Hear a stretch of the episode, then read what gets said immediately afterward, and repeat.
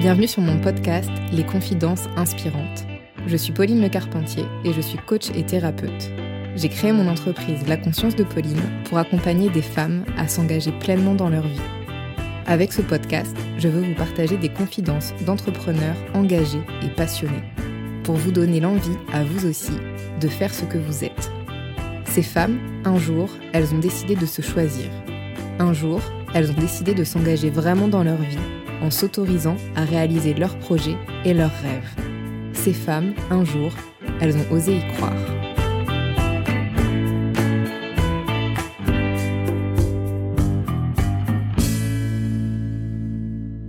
Bonjour Anne-Claire. Bonjour Pauline. Je suis ravie de t'avoir avec moi euh, sur ce podcast, Les Confidences Inspirantes. Euh, j'ai voulu t'interviewer parce que tu m'inspires beaucoup. Euh, j'ai eu la chance de faire partie d'une de tes formations, de, t'avoir comme coach pour Rise Up. je te suis sur les réseaux et j'aime en fait ta présence. Tu as un truc qui se dégage de toi, qui fait que ça pose tout le monde, même quand tu peux euh, porter un coup de gueule sur telle ou telle chose. Et j'aime beaucoup. Euh, et, c'est important pour moi voilà, que, que je puisse te faire découvrir bah, aux gens qui, me suivent. Donc, merci, je suis ravie d'être là. c'est trop bien. Euh, est-ce que tu peux te présenter pour les gens qui ne te connaissent pas? Oui, je suis Anne-Claire Méret, j'ai 39 ans. J'habite au Costa Rica, mais au moment où on enregistre cet épisode, je suis au Mexique. Je suis entrepreneur. Euh, mon but dans la vie, c'est d'aider les gens à vivre et contribuer depuis l'espace du cœur. Donc, ça prend différentes formes. J'aide principalement les entrepreneurs du bien-être à réussir dans leurs activités parce que j'adore aider les gens qui aident les autres. Mmh. Mais j'aime aussi aider tous les gens qui commencent à se réveiller à autre chose, qui commencent à se rendre compte qu'ils ont beaucoup écouté leur tête ils ont beaucoup écouté les autres et qu'il est temps d'écouter leur cœur. Et donc, euh, mes activités prennent différentes formes. En fait, je fais les choses qui me font plaisir quand j'ai envie de les faire. Et ce que j'aime le plus au monde, c'est créer des choses pour aider les gens. Donc, euh, j'écris des livres, je fais des programmes en ligne, j'ai des formations, je partage des choses sur les réseaux sociaux, j'ai un podcast. Et je sais pourquoi je me lève le matin, tu vois. Je me lève le matin et je me dis, c'est génial, je continue, je, suis heureuse d'être là. sans réveil. Voilà, sans réveil. C'est toujours mieux. Ouais, c'est ça. Euh, en fait, quand on t'entend et puis quand on voit un peu ton parcours, on... As suivi... tu suis le flow en fait. Oui, du mieux que je peux. Parce que je suis quand même. Euh, enfin, J'étais hyper contrôlante, ouais. Euh, mais par, parce que la peur. C'était juste parce que j'avais peur. Et donc, de plus en plus, j'arrive à écouter la différence entre euh, mon besoin de connaître le futur et de m'organiser, de structurer, d'anticiper, parce qu'en fait, c'est pratico-pratique de le faire. Comme là, je suis en voyage, donc on doit bien s'organiser un minimum. Et, et, en même temps, le flow, c'est-à-dire les appels de la vie. Qu'est-ce que la vie m'amène à découvrir, à, à, quoi je dois faire de la place, qu'est-ce que je dois écouter comme message pour continuer à avancer, qu'est-ce que je dois créer pour pouvoir être à ma place et puis contribuer depuis le bon espace? Donc, voilà, c'est une danse entre, euh, entre la tête et le cœur. Mm. Et euh, des fois, il y a des choses qui s'arrêtent, du coup. Pour faire bah oui, forcément, forcément, on peut pas toujours. Euh, en fait, on, on est illimité, mais aujourd'hui, on vit dans un espace-temps qui n'est pas illimité, mm. et il faut faire des choix. Et donc, il y a des choses aussi qu'on doit, qu'on doit interrompre, cesser de faire pour pouvoir accueillir le nouveau, faire de la place et se renouveler. Comment tu le vis ça quand il faut arrêter des choses, de la place? Eh ben, ça dépend. S'il y a des choses sur lesquelles, euh, il y a des, parfois je suis soulagée parce qu'il y a des choses que j'avais plus très envie de faire et j'avais du mal à me l'avouer. Euh, comme là, par exemple, euh, donc j'ai un programme qui s'appelle D'école que je fais depuis cinq saisons et on va le relancer encore prochainement. Et en fait, on voulait tout refilmer, on voulait tout refaire en fait à neuf et tout ça. Et quand on s'est rencontré avec Julia, qui est ma, ma copilote sur ce projet, on s'est regardé, on s'est dit, on va pas encore tout refilmer la même chose. Et il y avait une part de nous qui se disait, bah si, parce que d'école, c'est nous, c'est qui on est, c'est on veut aider les entrepreneurs à décoller. Et puis on s'est dit, mais en fait, euh, on a déjà fait tout ce qu'on avait à faire. On peut revendre les mêmes vidéos et puis nous, on passe à autre chose. Et ça n'a pas été facile, tu vois. On s'est dit, mais oh là là, mais c'est sûr, les gens comptent sur nous, il y a 100 personnes sur liste d'attente, comment on va faire et tout. Mais nous, on a donné ce qu'on avait à donner, donc il va rester, il va rester disponible. Mais nous, on va créer autre chose parce qu'on évolue. En fait, on s'est transformé sur ces trois, quatre dernières années. Et nous, on est prête pour créer autre chose ensemble en plus. Donc, c'est admettre qu'il euh, y a un moment, il y a des pages qui se tournent, en fait. Et, et, suivre cette nouvelle page, ce nouveau chapitre, voir ce nouveau livre, en fait. Ouais. Ouais, c'est pas toujours évident, mais effectivement, quand, euh, quand euh, on prend cette décision, c'est souvent un poids qui, qui part. Ouais. on est là pour s'envoler, hein on n'est pas là pour euh, rester, sur le sol. Ouais, ouais c'est ça. Et une fois, j'avais, je sais plus si j'avais lu ou si quelqu'un m'avait dit ça, mais ça m'avait beaucoup parlé. C'est quelqu'un a pris l'image d'un arbre, qu'un arbre, ça s'arrête jamais de grandir. Mmh. Et que nous, c'est pareil, en fait. Parce que des fois, on veut rester tu sais, dans un truc très traditionnel, euh, le même emploi tout le temps, le même poste, tout, tout ça, alors que en fait, c'est contre nature. Exactement. Mais c'est aussi parce que on passe tellement de temps à construire une identité, qui en est, toutes nos couleurs, et à se présenter au monde avec cette identité, que quand on en change, quand on commence à en sortir et à évoluer pour devenir autre chose, on est perdu. En fait, y a, on perd nos repères les gens en face, ils nous connaissent d'une certaine façon. Alors après, ils disent, mais t'as changé. Bah ouais, j'ai changé parfois, parce que c'est aussi le but de la vie. Et, parfois, on a du mal à, voir ça dans le regard des autres, en fait. Et mm. on, a aussi peur de les perdre. Comme là, par exemple, si je reprends le cas de, de d'école, donc un cas spécifique à l'entrepreneuriat, mais en fait, ce serait la même chose dans la vie personnelle. C'est si j'arrête de faire d'école, je suis qui? Mm. parce que je suis Anne-Claire de d'école. Donc, si je fais plus d'école, on va plus me connaître pour ça. Donc, est-ce que les gens vont quand même venir travailler avec moi? Tu vois, c'est ça. Mais euh, bon, moi, je suis là pour me laisser pousser les ailes. Donc, euh, Et quand tu es dans ces phases-là, du coup, est-ce que tu aurais des conseils à partager? Quand tu es dans cette phase où tu sens qu'il faut que ça s'arrête, mais que tu es tiraillé parce que tu sens qu'en fait, c'est en train de muer finalement, une part de toi qui, qui s'en va pour laisser de la place à autre chose, tu, tu fais quoi? D'abord, je précipite pas les choses, je prends le temps. Euh, dans ce cas particulier, par exemple, on s'est vu plusieurs fois avec Julien, on a fait des réunions, on a fait des brainstorming, on a, on a jeté des idées sur le papier, puis on s'est dit, bon, on se revoit la semaine prochaine. On ne prend pas une décision à la hâte, on prend le temps de réfléchir à qui on est en train de devenir, ce qui nous, ce qui nous met vraiment en joie aussi. Ça, c'est une question qu'on s'est posée. Je lui ai dit, mais toi, qu'est-ce qui te mettrait en joie? Et elle me dit, ah, moi, je veux faire, euh, je veux hypnotiser des groupes. Et moi, je lui ai dit, mais moi, je veux coacher des groupes. Donc, je veux faire du live. Je veux que les gens, ils arrivent, qu'ils me disent leurs problèmes et puis que je les challenge sur leurs difficultés en live. Et donc, je veux arrêter de faire des vidéos enregistrées sur les mêmes choses. Et c'est revenir à, elle est où la joie? Qu'est-ce que tu as vraiment envie de faire? Qu'est-ce qui serait facile pour toi? Et c'est s'autoriser à suivre ça. Et donc, c'est suivre un peu la voie du, du moindre effort. Ouais et aller vers ce qui est fluide et facile. Contrairement à ce que la vie souvent nous, nous a imposé, hein, parce que c'était pas fluide et facile d'aller à l'école, d'apprendre les matières qui nous étaient imposées, de faire les devoirs, de se comporter comme on nous a demandé de nous comporter à la maison, mais ça dépend des parents qu'on a eus. Et puis le système euh, euh, corporate, de travailler dans les entreprises, c'est pareil, c'était pas fluide et facile. Donc là, c'est apprendre une autre façon. Ouais, c'est ça que la question que je me posais, c'est euh, c'est la vie ou c'est la société, le système qui est, qui est, qui est difficile La société. Parce qu'au final, la, vie, euh, elle s'adapte. Ouais. Ouais, la vie, elle s'adapte. Mm. Euh, qu'est-ce qui te challenge le plus actuellement? Actuellement, oh, peut-être le temps. ma relation au temps donc c'est marrant parce que j'avais l'impression d'avoir fait la paix avec ma relation au temps. donc souvent je fais appel à la déesse du temps. Je me répète des mantras en me disant euh, il y a toujours assez de temps pour faire tout ce que j'ai envie de faire et tout ça. Et comme là on est en voyage et que je prépare la rentrée, euh, je me sens un peu euh, pressée par le temps. Je me dis est-ce que j'ai assez de temps pour faire tout ce que j'ai envie de faire parce que j'ai plein de projets et tout?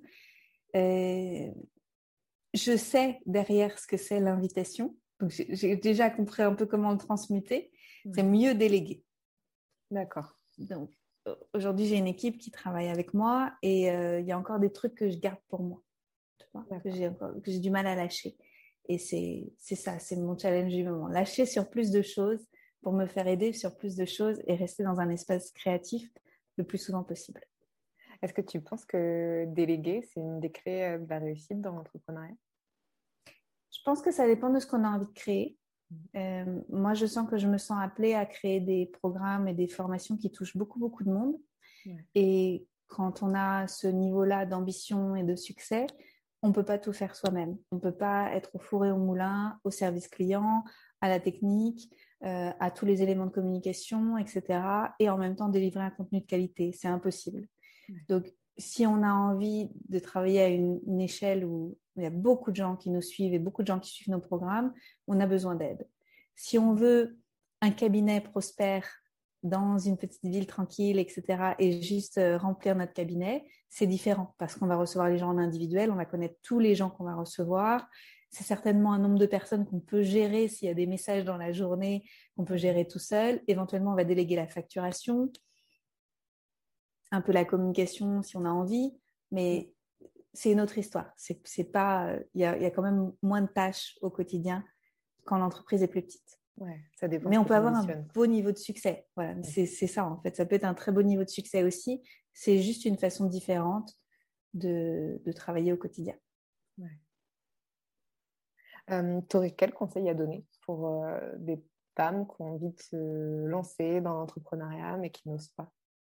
Ah ben on vous attend. en fait, on vous attend parce que, alors bon, euh, moi je suis biaisée hein, parce que forcément, de par mon histoire, donc j'étais, euh, j'étais très très attachée au fait d'être salariée parce que j'avais très peur d'être entrepreneur. Ça fait un peu plus de dix ans maintenant que je suis entrepreneur et ça fonctionne très bien pour moi. Et vis-à-vis de ce qui s'est passé ces dernières années dans le monde, c'est-à-dire qu'on a imposé des choses à beaucoup de salariés qui ont dû soit les accepter, soit les refuser et perdre leur emploi on s'est bien rendu compte que là où on pensait que la sécurité de l'emploi se trouvait, elle n'est plus. Et aujourd'hui, pour moi, euh, si on veut être une personne souveraine, on crée ses propres activités et on devient entrepreneur et après on se met au service des entreprises ou des particuliers, etc. On peut faire quasiment tout le monde, pas tout le monde, mais quasiment tout le monde peut faire le même métier qu'ils sont en train de faire aujourd'hui en tant qu'entrepreneur. C'est juste un choix. C'est juste de le décider. Et je sais que pour faire la bascule, c'est difficile parce que c'est un autre état d'esprit, parce que d'un coup, on va se retrouver en solo, on va devoir prendre toutes les décisions. Et donc, c'est un niveau de responsabilité qui est vraiment différent. Et, euh, mais, mais c'est un chemin de souveraineté, en fait. C'est un chemin de souveraineté et ça veut dire que tous les matins, quand on se lève, on est obligé de... Alors, en français, il n'y a pas trop d'équivalent de show up de, tu vois, de, donner son meilleur. Ouais. De se lever et d'y aller. Quoi. on ne peut pas être implanqué sous la couette. On ne peut pas euh, dire qu'on est malade à son patron parce qu'en fait, bah, c'est nous le patron, en fait. On ne peut pas aller au boulot et puis en fait euh, jouer aux cartes sur notre écran pendant que personne nous regarde parce qu'en fait c'est pareil, c'est nous le patron et si on ne travaille pas, bah, il ne va pas se passer grand-chose. Et donc c'est ça nous oblige à devenir une personne plus responsable et ça nous fait vachement grandir. Donc, je dirais, allez-y et vous allez voir, vous allez vous rencontrer sous un nouveau jour comme vous ne vous connaissez pas encore. Ça donne confiance. Je ne sais pas si tu as pu ressentir ça, mais moi, clairement, c'est ce que j'ai pu ressentir. Je ne me serais pas cru capable de tout ce que j'ai fait depuis que j'ai mon entreprise. Pareil. Et ça me fait penser à une question. Est-ce que quand tu étais petite, par exemple, tu, tu te voyais euh, entrepreneur? Oh Non, pas du tout. Pas du tout. non. Je me voyais danseuse, comme beaucoup de petites filles. Et je me voyais écrivain. Donc, quelque part, un écrivain, il est un peu euh, travailleur indépendant. Quoi. Et je me voyais dessinatrice, mais je pense, je pense pas. Je sais pas si je me voyais dans une entreprise ou en solo. éventuellement, si ça peut être des métiers un peu solo. Oui, il y, a quand même un peu euh, d'indépendance là dans les, ouais, quand même, les hein. métiers que tu et après, à cause des séries américaines, je me voyais euh, businesswoman, apporter des tailleurs, etc. Mais beaucoup plus, euh, tu sais, dans une entreprise, quoi. Aller dans, une, euh, dans, dans, une tour. Aller travailler dans une tour. pareil. voilà. pareil. Et maintenant, je vis à la campagne. Tout va bien. Rien à voir. Euh, qu'est-ce qui te passionne le plus dans ton activité? C'est réveiller le feu à l'intérieur des gens. C'est. Euh, en fait, on a tous et toutes une flamme qui brûle, tu sais, le, feu de la vie, mm. la capacité à entendre euh, les messages de, de, la vie, à les suivre, à rencontrer des synchronicités, à faire des grandes choses. Euh, quand je dis des grandes choses, c'est, c'est pas toujours à une échelle internationale, etc. C'est des grandes choses pour aider les gens autour de nous et qui ont un impact en fait sur les gens autour de nous. Et il y a beaucoup de gens qui ont oublié ça. Il y a beaucoup de gens qui se contentent euh, d'une vie qui est, qui est moyenne, où ils sont pas très heureux, mais comme ils n'ont pas à se plaindre, tu sais, j'aime pas du tout ces phrases-là, c'est j'ai pas à me plaindre. Et eh ben, ça suffit pas en fait. Et donc moi, j'aime bien réveiller cette flamme, on souffle, et puis on se rend compte que ah, bah derrière, j'ai pas à me plaindre, en fait, il y a mieux. Et, et c'est se rendre compte que bah oui, en fait, on peut tous et toutes se relever et puis créer quelque chose avec qui on est, parce qu'on a toutes et tous des talents, on a des compétences, on a eu des belles expériences qu'on peut mettre au service de la communauté. Et si tout le monde le faisait, eh ben, je pense que le monde changerait vite. Mais comme on est encore dans le moyen, et qu'il y a une complaisance dans le moyen, euh, une forme de médiocrité, n'ayons pas peur de le dire, et, ben, euh, c'est ça en fait qui, je dirais que ça m'énerve. Donc ça répond, la solution en face, c'est de, de, réveiller le feu à l'intérieur de chacun et chacune. Ça t'énerve parce que tu as pu y être confronté, toi, dans, dans, ta vie? Parce que souvent, ça vient de croyances limitantes, issues de la société ou de la famille. Oui. Oui, donc, euh, donc euh, voyons, euh, allons convoquer la psychopathe en moi qui veut que la terre entière change. Donc, c'est pas arrivé pour rien. Ça arrivé parce que je suis née dans une famille qui était, pour moi, pas très heureuse. Et même si mes parents ont dit toute leur vie que bah, ils n'avaient pas de problème, un toit sur leur tête, euh, de quoi manger, un travail fixe, fonctionnaire et tout ça. Mais pour moi, ça vivrait pas le bonheur, en fait, et, et toujours pas. Et d'ailleurs, euh, ça peut, ça s'est prouvé en fait ces dernières années avec la présence de maladies, d'alcoolisme. Mmh. Euh, ma mère s'est récemment ôté la vie. Donc, c'est pas des gens, euh, pour moi, c'est pas des gens vibrants de santé et de, de joie avec lesquels j'ai grandi. Et pour moi, il y avait plus que ça à la vie. C'est-à-dire que en étant le témoin et, et la victime, entre guillemets, de, de ces circonstances-là, je me suis dit, c'est pas possible, il doit y avoir autre chose à la vie que ce qu'on m'a proposé là. C'est pas possible. Je me suis pas incarnée que pour ça. Et donc, ça m'a donné une rage de découvrir et une curiosité de mais qu'est-ce qu'il y a d'autre derrière tout ça? Ça vient d'où ça? Parce que tu vois, c'est un peu de ces questions que j'ai pu euh, traverser ces temps-ci où, où, je lisais un bouquin très féministe et, et ça m'a reconnecté à cette féministe que je suis depuis que je suis petite, où je me rebellais euh, contre le, modèle familial. Et euh, je me disais, mais pourquoi? Tu vois, il y en a certains qui vont pas se poser d'autres questions, tu vois, et qui vont coller au système et rester enfermés dans certaines croyances qui les limitent. Et d'autres où il y a ce truc qui va faire que, bah non, je vais aller chercher ailleurs. Tu, tu aurais quoi comme réponse, toi, à ça? Je dirais qu'il y a plein de raisons à tout ça. Je pense qu'on n'a pas tous le même niveau de vitalité et qu'il faut de la vitalité pour pouvoir aller euh, vers sa curiosité. Mm. Si on est, euh, si on est euh, mou, en fait, mou, molle, par plein de raisons. Hein. Ça peut être parce que nos hormones ne fonctionnent pas bien, parce qu'on ne dort pas bien, mm. parce que tout ça, en fait, il, peut y avoir plein, plein de raisons qui font qu'on n'a pas la vitalité nécessaire pour se mettre en chemin vers tout ça. Il peut aussi y avoir, je pense, et ça, à mon avis, c'est un grand, une grande partie aussi des jeux de codépendance avec les gens autour de nous. Et on peut se dire qu'on a trop à perdre si mm. on poursuit une route plutôt qu'une autre. Et donc, euh, si je prends l'exemple, par exemple, donc moi j'ai un frère, et donc moi je suis allée très très vite dans euh, euh, cette recherche, aller en psychothérapie pendant de nombreuses années, aller pleurer sur les divans des psys pour comprendre ce qui m'était arrivé, et puis me former, etc. Et mon frère non. Et quand je vois dans certaines conversations qu'on a pu avoir ensemble, pour moi, il fallait que je tienne droite sur mes jambes. Et que et qu'en fait, je devienne une humaine, tu sais, qui, arrive à fonctionner. Et pour lui, il fallait qu'on soit gentil avec mes parents. D'accord. Et, je pense que c'est qu'on n'avait pas le même jeu de, dépendance vis-à-vis des parents. Hmm. Et il n'y a pas de jugement là-dedans, c'est juste, euh, c'est juste dans le relationnel, un relationnel différent.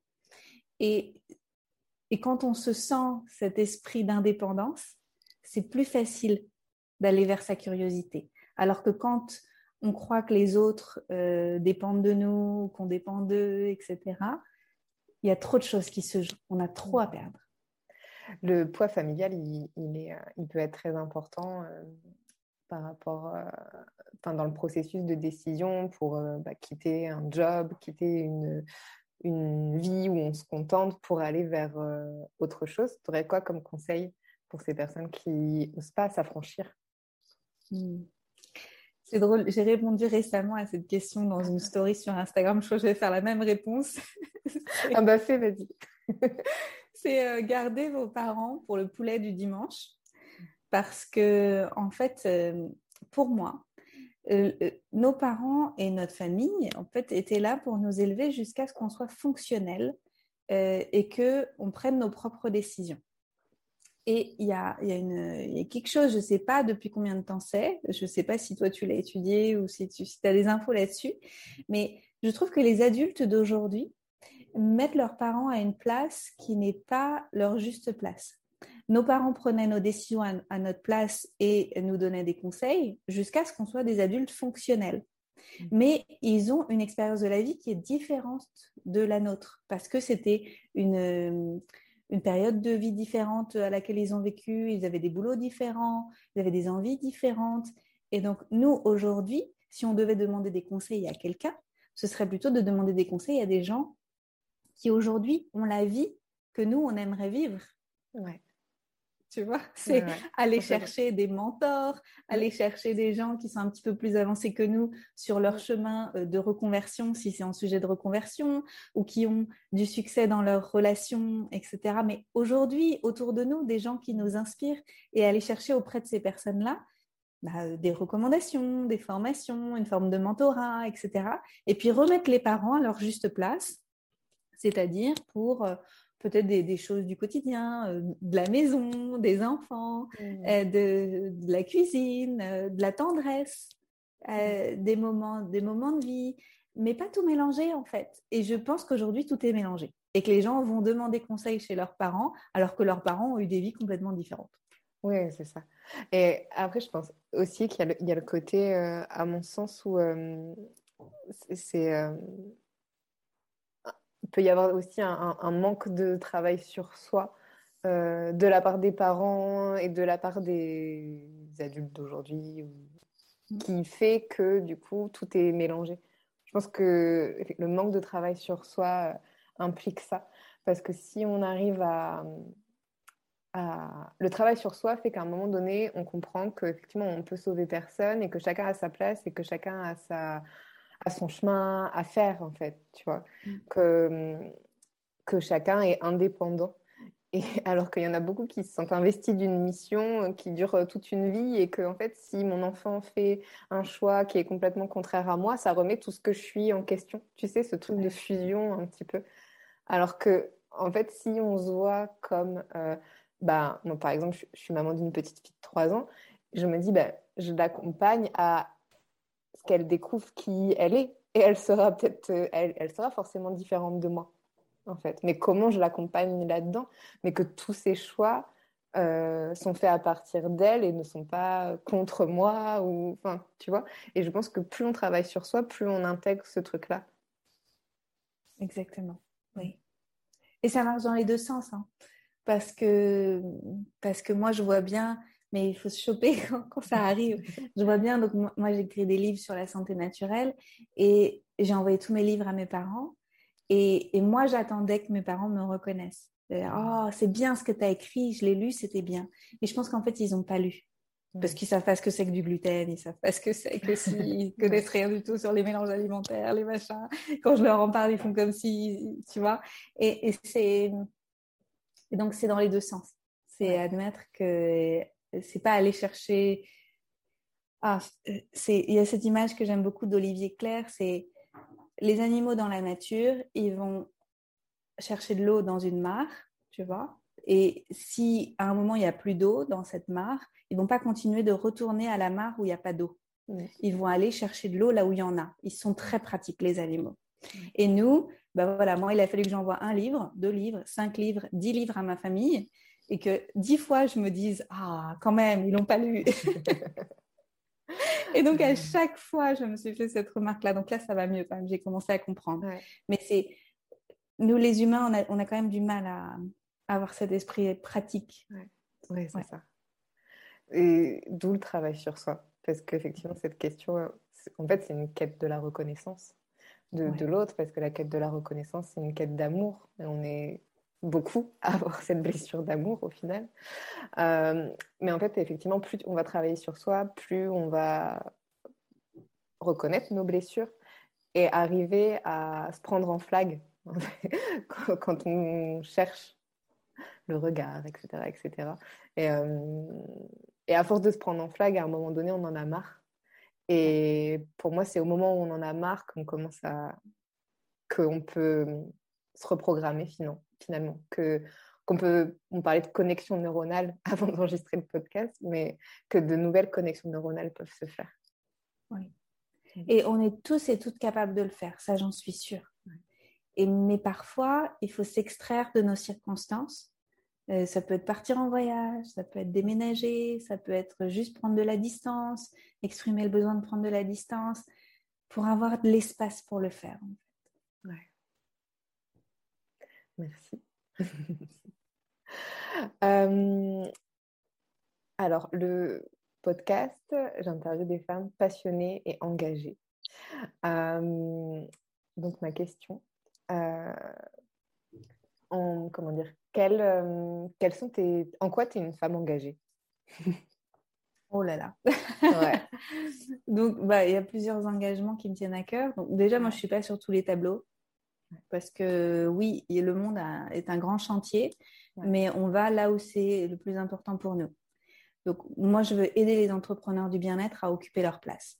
Ça, c'est le truc le plus important pour moi parce que si tous les entrepreneurs du bien-être occupaient leur place et arrêtaient de considérer que c'est juste un hobby du samedi après-midi, euh, il y, aurait en fait un message de santé naturelle qui serait, qui serait vraiment mainstream en fait. Les gens sauraient ce que c'est que d'aller consulter un naturopathe, euh, un praticien de médecine chinoise ou un praticien ayurvédique. Les gens comprendraient qu'il faut commencer à payer de sa poche pour rester en bonne santé, arrêter d'attendre d'être malade pour solliciter le système de maladie qui a été mis en place, etc. Et donc, c'est, j'ai vraiment envie que les entrepreneurs du bien-être occupent leur place. Ça, c'est mon message principal.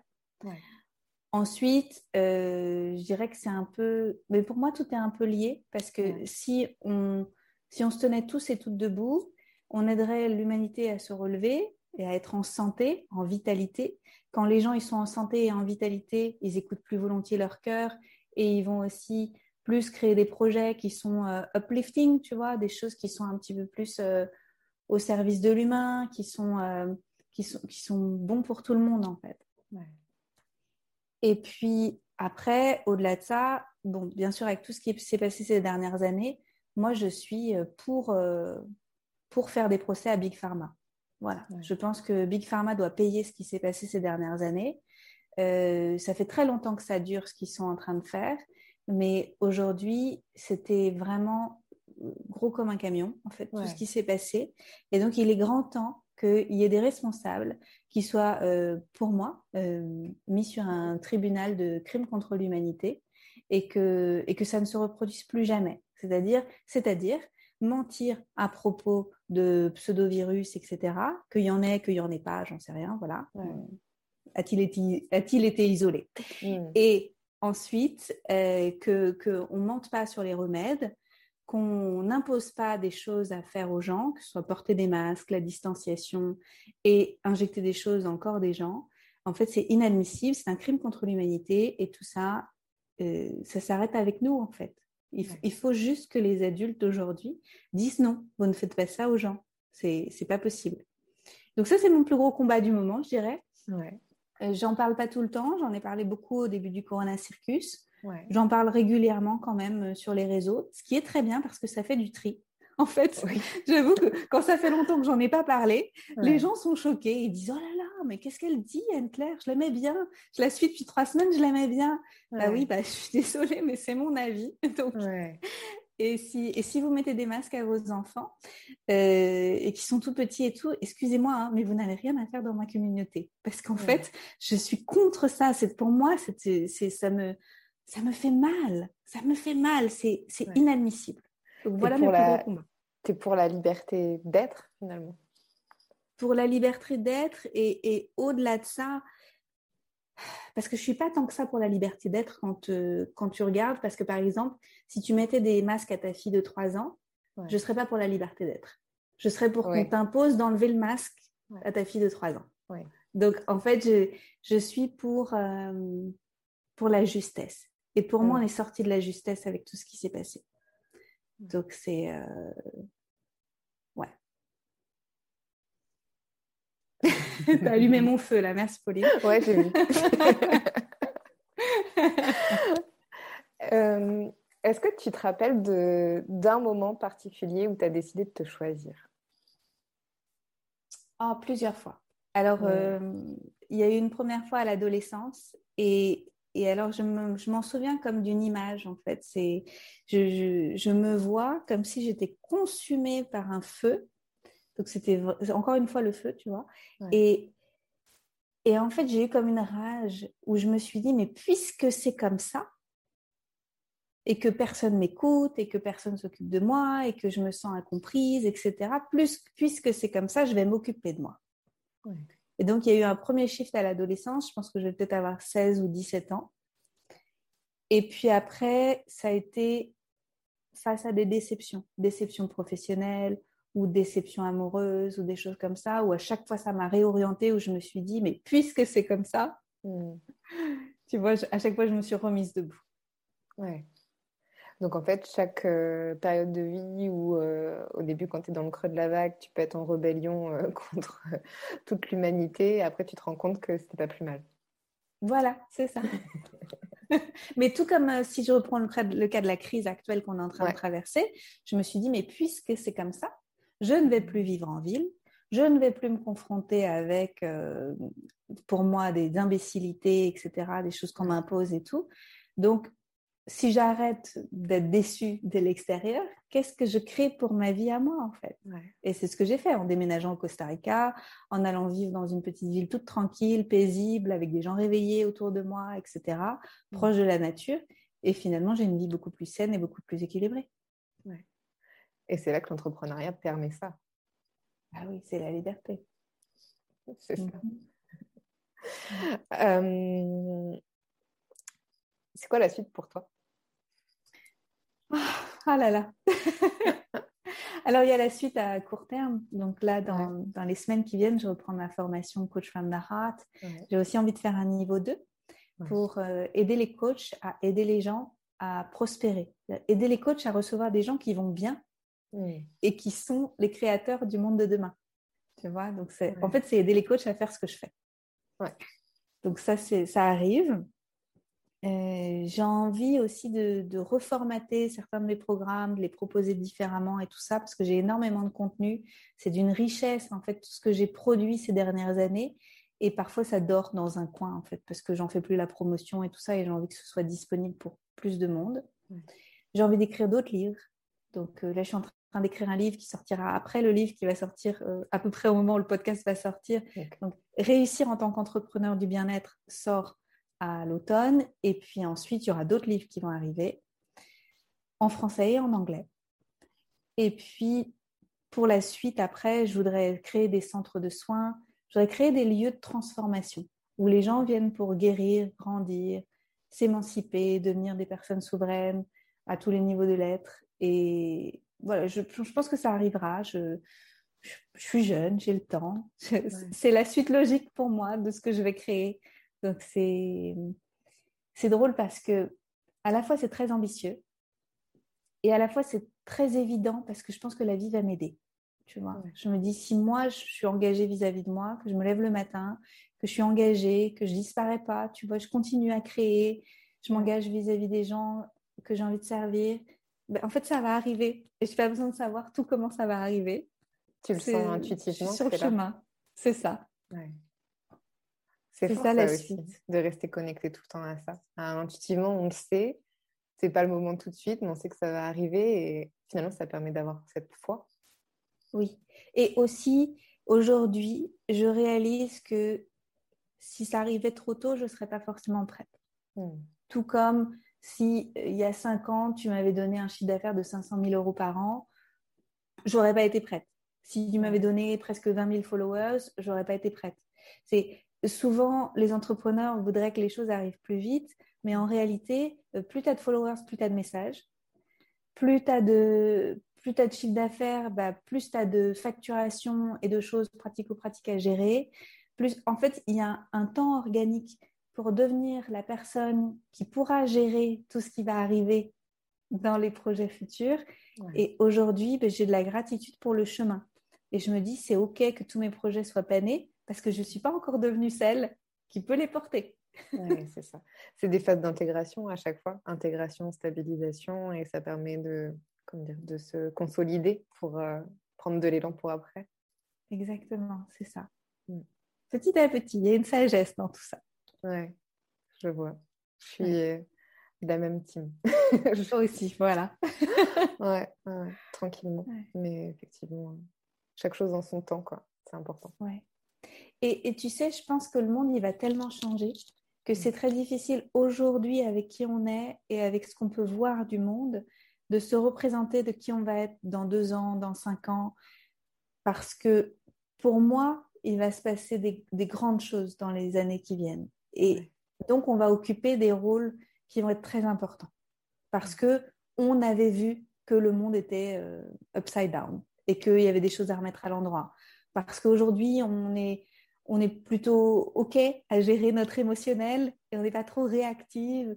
Et donc, on va pouvoir euh, l'idée, en fait, ouvrir des chemins, ouvrir des voies, aider les gens à se remettre debout et à devenir créateurs, créatrices de, de tout ce qu'on va ouvrir ensemble demain comme chapitre. Et c'est, euh, voilà, j'arrive à l'imaginer un petit peu, mais tant qu'on n'y est pas. C'est difficile de me représenter exactement le rôle que je vais avoir. Et comme toi, j'imagine le rôle que tu vas avoir dans les années qui viennent. Et en même temps, tu ne penses pas que c'est déjà là? C'est déjà là, mais à une plus petite échelle, tu vois. Je pense que ça peut arriver très vite que ce soit à une grande échelle. Ouais. Je pense que, ouais, euh, que effectivement, c'est là et que ça va, que ça va mm. arriver, que ça va... Mais euh, quand tu dis euh, effectivement comme aider les gens à se relever, à, devenir créateurs et tout. Moi, je le vois bien dans ma clientèle, en fait, que mmh. après, le, après les confinements, il y a eu un, réveil et ça va être, euh, je vais avoir cette, euh, ce profil de clientèle euh, dans mes, en rendez-vous. Et, c'est sûr.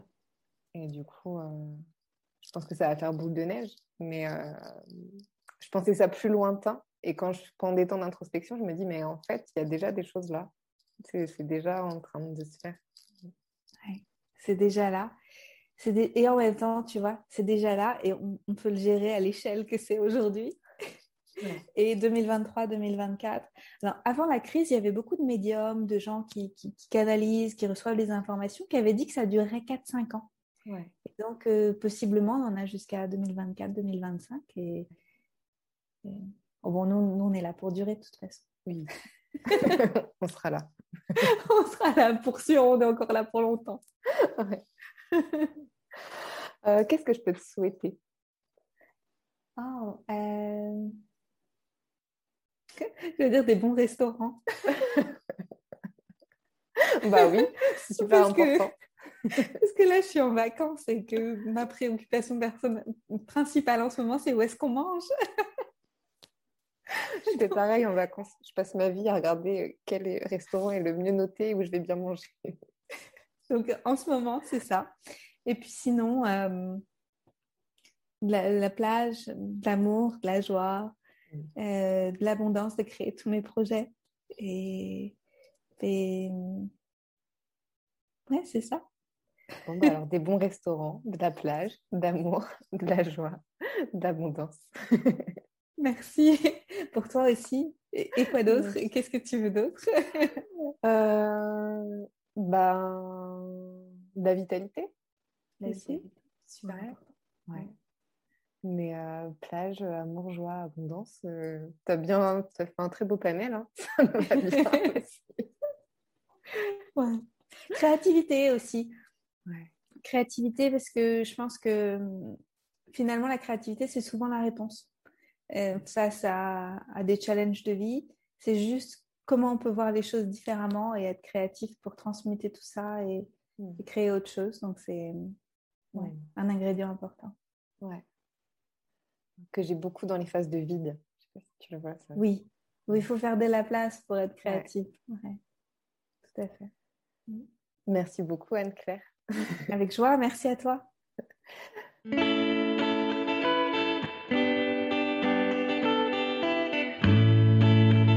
Merci d'avoir écouté cet épisode des Confidences inspirantes. Je vous invite à le partager autour de vous pour diffuser plus largement ces messages qui donnent envie d'y croire et d'entreprendre. Vous pouvez également me retrouver sur les réseaux sous le nom La Conscience de Pauline et sur mon site internet www.laconsciencedePauline.com. À bientôt pour un nouvel épisode.